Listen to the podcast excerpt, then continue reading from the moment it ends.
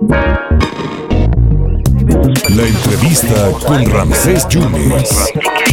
Desearle lo mejor de lo mejor en este 2023 a nuestro maestro y constitucionalista de cabecera, el doctor Fidel Ordóñez. La segunda de este día, porque lo escuchamos muy bien, con mucha atención en la primera de contacto, hablando del acierto que tuvo la Suprema Corte de Justicia de la Nación de hablar de la magistrada de 35 años de carrera, jueza de carrera, Norma Piña. Pero hay un asunto, doctor, y te agradezco muchísimo que nuevamente nos aceptes la llamada, un asunto que pasó desapercibido por las fiestas, y sí me gustaría que nos dieras tu opinión en torno a, lo que ha sucedido en el Tribunal eh, de Justicia Administrativa, Estatal de, Justicia Administrativa, ahora Trijaeb, que parece ser que le echa reversa a la Suprema Corte de Justicia de la Nación y que parece ser que los eh, magistrados que tomaron posesión, entiéndase la presidenta Diana Arostegui o el eh, magistrado Sigala, pues van para atrás y seguirá Roberto Alejandro Pérez. ¿Cómo está el asunto y qué sucedió, Fidel? Muchas gracias y muy buenas tardes. Muy buenas tardes. lo que sucede es de que son cosas muy interesantes porque en el score deportivo del gobierno federal pierden 3 a 0 antes de ser el día 3 de enero y empieza un quinto año muy enrarecido en el score del gobierno del estado de Veracruz empieza 1 a 0 porque realmente la Suprema Corte ante una acción de inconstitucionalidad, una controversia constitucional, perdón, lo que hizo fue frenar el nombramiento de los magistrados y dejar establecido como tribunal el tribunal que nosotros conocemos de justicia administrativa del estado de Veracruz, el TEJAF, y entonces no entra en vigor este trijaf que habían dicho que iba a establecerse a partir de eh, el, primer día hábil de este año. Entonces, se hizo un merengue legislativo y obviamente le toca precisamente a, la hoy presidenta de la Suprema Corte el resolver en conjunto con otro otro ministro de la Corte y establecen una suspensión provisional en la cual se dice que no hay posibilidad legal de que el nuevo tribunal creado por las huestes de Cuitláhuac eh, García Jiménez, que no puede entrar en vigor, no pueden tomar posesión y se queda el tribunal como estaba hasta en tanto no se resuelve este asunto. Es decir, también es una pifia del Congreso del Estado. Como era de esperarse, pues fue una pifia del Congreso del Estado, pero no esperaron o no calcularon que eh, esta suspensión provisional fuera de tal forma que evitara el establecimiento del nuevo tribunal. el nuevo tribunal no existe legalmente en este momento porque está en suspensión su inicio de actividades. Entonces, obviamente los magistrados son reyes sin corona, eh, se establece, se establecieron ellos en una serie de nuevas salas con unas nuevas distinciones en las salas regionales finalmente nada de eso se podrá llevar a cabo y por un término que puede llevar los próximos seis, siete o hasta ocho meses hasta que se resuelva en definitiva la controversia constitucional.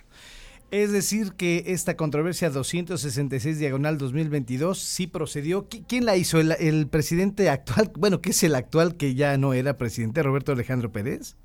Es que todavía cuando ellos lo presentaron seguía siendo presidente porque terminaba hasta el último día de diciembre. Y de acuerdo al inicio de la vigencia del decreto, pues el decreto en su forma de operación entraba en vigor el día primero de enero o el día 2, que sería el primer día hábil del año.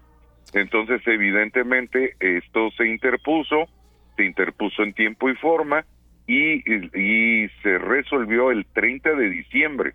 Fue cuando se admitió la controversia constitucional por un lado y por el otro lado se decretó la suspensión provisional del acto en esos términos. Diez días después de que tomaron posesión los magistrados, ¿no? Diana. Es que no han podido tomar posesión, solamente protestaron el cargo, porque todavía seguía en efectos el tribunal, lo que es lo que le llamamos TEJAF, sí, todavía no se establece el tribunal como tribunal que debe de ser.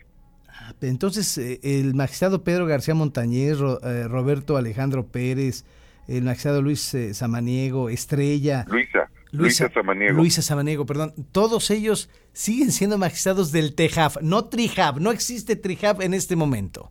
No, no, no existe el TRIJAF. Ellos seguirán siendo del TEJAF y obviamente parte de la suspensión se establece a que se están vulnerando sus derechos porque una norma debe de ser de aplicación general. Y aquí ellos eh, en, en este ámbito de cultura legislativa que vivimos en Veracruz ahorita le pusieron ahí en unos en un transitorio que tendrían que liquidarse con tres meses de salario los magistrados. Y obviamente eso es una etiqueta, eso le rompe la generalidad de lo que significa una norma de establecimiento de un tribunal. Entonces no podía liquidarlos así porque pues no es una cuestión laboral. Los magistrados no trabajan por salario, trabajan por emolumentos y obviamente el emolumento es de acuerdo a la obligación que tienen ellos de resolver determinados temas. Entonces, obviamente aquí confundieron la gimnasia con la magnesia, como siempre, y entonces ocasionaron, entre otras cosas más, un problema porque además habían ordenado la suspensión de términos, habían ordenado que las demandas que se habían presentado ya no se turnaran. Hay un montón de problemas que, que se establecieron con este nuevo tribunal de la era Cuitláhuac que realmente dejó mucho que desear, pero que el día de hoy pues tendrá que corregirlo la Suprema Corte de Justicia de la Nación. Con todo y que se publicó en la Gaceta Oficial del Estado en una nota extraordinaria 502, con todo y eso. Con todo y eso, con todo y eso, lo ilegal es ilegal. Obviamente aquí no es un principio ni de honestidad, ni de integridad, ni de nada por el estilo. Es ilegal el procedimiento con el que se llevó a cabo, es ilegal el procedimiento legislativo y bueno, sabremos que en breve, y en breve estamos hablando de seis a ocho meses, que el, que el tribunal simple y sencillamente de la era de Cuitlávac no va a subsistir. Y para terminar, ¿qué sigue entonces, eh, doctor? Pues los términos como están en el TEJAF, seguirán dictando resoluciones válidas y legales los cuatro magistrados que integran tanto las salas regionales como la sala superior y de una u otra forma, perdón, salas unitarias y sala superior, y de una u otra forma se continuarán los procedimientos judiciales como deban de continuar. ¿Qué puede llegar a suceder? Bueno, ya sabemos que el actuar del gobierno del estado es que cuando no logran algo legalmente, les encanta meter a la cárcel a la gente, amedrentar, espantar y hacer ese tipo de cosas.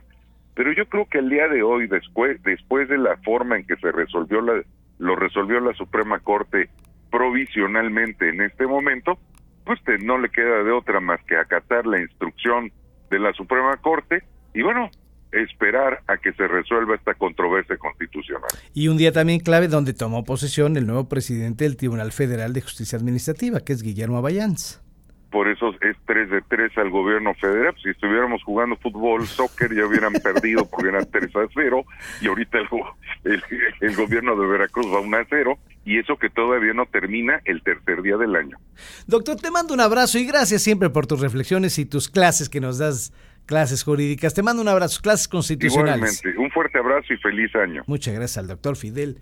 Ordóñez hablándonos de este asunto, pues entonces Roberto Alejandro Pérez sigue siendo el presidente de la TEJAP. La TRIJAP no existe, es ilegal, el que sabe sabe, lo dice el doctor Fidel Ordóñez.